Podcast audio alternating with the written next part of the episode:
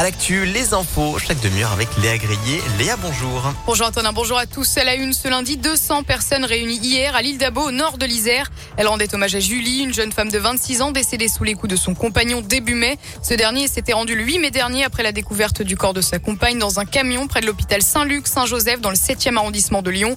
Leur fils de 3 ans avait été laissé par son père dans une voiture près de Bourgoin-Jallieu. Selon France 3, une procession a eu lieu hier avant une minute de silence devant l'église de l'île d'Abo.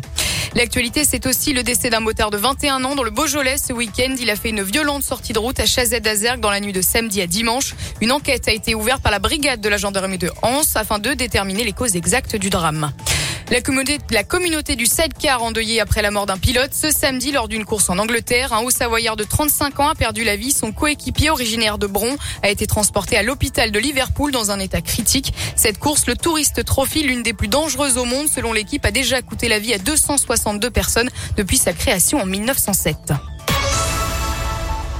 La dépouille du journaliste Frédéric Leclérimov, tué lundi dernier dans l'est de l'Ukraine par un éclat lors d'un bombardement, sera rapatrié ce mercredi en France. C'est ce qu'a annoncé BFM TV lors d'une émission qui lui rendait hommage.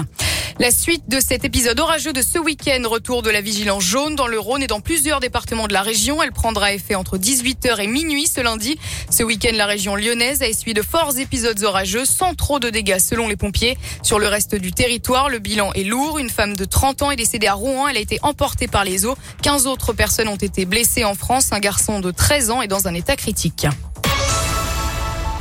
Et un mot de sport, la désillusion pour le loup rugby, saison terminée pour les Lyonnais, battus 26-29 par La Rochelle hier soir à Gerland pour la dernière journée de la saison régulière. Ils devaient gagner avec le bonus offensif pour se qualifier en play-off. C'est raté.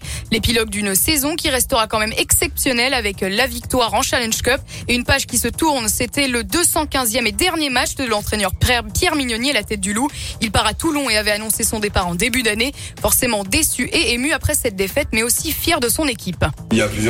Le premier, c'est euh, bah, le regret de ne pas se qualifier, bien sûr. Je pense qu'on a eu quand même une, bonne saison. On a manqué de, de, consistance dans des moments clés, malheureusement. Et comme on voit que c'est très serré, hein. donc ça le voyage s'arrête là pour nous. Mais encore à l'image de ce soir, euh, les joueurs se sont battus euh, jusqu'au bout, jusqu'à la dernière seconde. Et je crois que ce soir, j'ai pas trop de regrets sur le match. On a joué une grande équipe. Donc ils ont gagné le match. Et le Loup termine donc 9e, l'ASM Clermont 7e et échoue aussi à se qualifier en play-off malgré sa victoire 20 à 15 contre Montpellier. Et ce soir, il y aura du basket. L'Asvel se rend à Dijon pour les demi-finales des play-offs et il faudra une victoire afin de décrocher une qualification pour les finales des championnats de France. Asvel Dijon, coup d'envoi ce soir à 20h30.